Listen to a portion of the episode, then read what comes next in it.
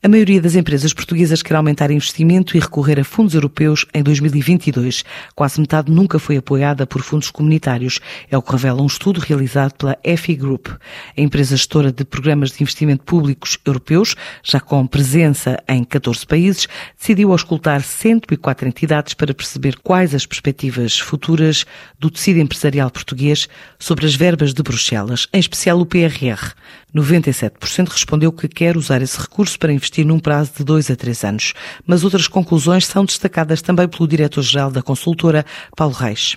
Nós já temos vindo a fazer uma, uma série de estudos relativamente àquilo que são os chamados fundos estruturais e tivemos algumas conclusões que são bastante interessantes. Conseguimos aperceber que cerca de 97% das, das empresas têm a intenção de fazer investimentos nos próximos dois a três anos, o que, dado aquilo que é a nossa situação económica atual, em crise pandémicas nos últimos dois anos, acho que é bastante significativo. Conseguimos ver também que, que existem claramente três áreas onde, onde as empresas querem apostar ou querem fazer esses investimentos mais estratégicos, diria, nomeadamente naquilo que é desenvolvimento e inovação, investimento produtivo e, claro, também é, um, é, algo que está bastante presente hoje em dia na, na, questão da digitalização dos negócios e dos, e dos processos. E outro dado interessante que nós também conseguimos extrair do estudo é que cerca de 47% das entidades nunca tinham recorrido a qualquer tipo de apoio no âmbito daquilo que são os, os fundos estruturais ou os fundos comunitários. Eu diria que estes são assim os, os, grandes highlights do estudo. Há aqui outras coisas que se calhar convinha aprofundar, né? da experiência que nós temos tido como país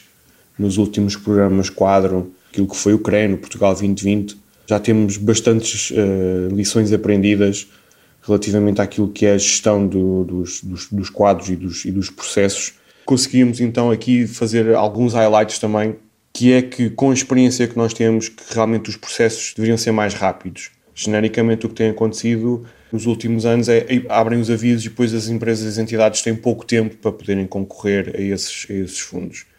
E a consequência natural depois disto é que as decisões relativamente a estas candidaturas e, e a estes processos também levam bastante tempo a serem, a serem resolvidos. Por isso, por uma parte, já nos apercebemos que existem estes bottlenecks, estes constrangimentos e que poderiam e que deveriam ser resolvidos. E por outro lado, também verificamos que as entidades, que realmente são os organismos que fazem a gestão destes fundos, Obviamente também tem os seus constrangimentos, não é? Temos vindo a ver que tem havido um desinvestimento naquilo que é a capacitação dos recursos humanos que estão a gerir estes processos e que fazem a avaliação depois das candidaturas e acho que é algo que se deveria também apostar que sejam também mais eficientes e que sejam mais, mais trans, transparentes, por assim dizer. E assim os organismos também conseguiram retirar mais KPIs daquilo que, que são os, os projetos e da forma como estão a ser desenvolvidos e as empresas e as entidades acabariam também por se tornar muito mais eficientes na execução destes fundos, por assim dizer. A EFI Group tem sede em Espanha, mas já apoiou mais de 1.150 empresas em Portugal, com projetos que permitiram captar 1.300 milhões de euros.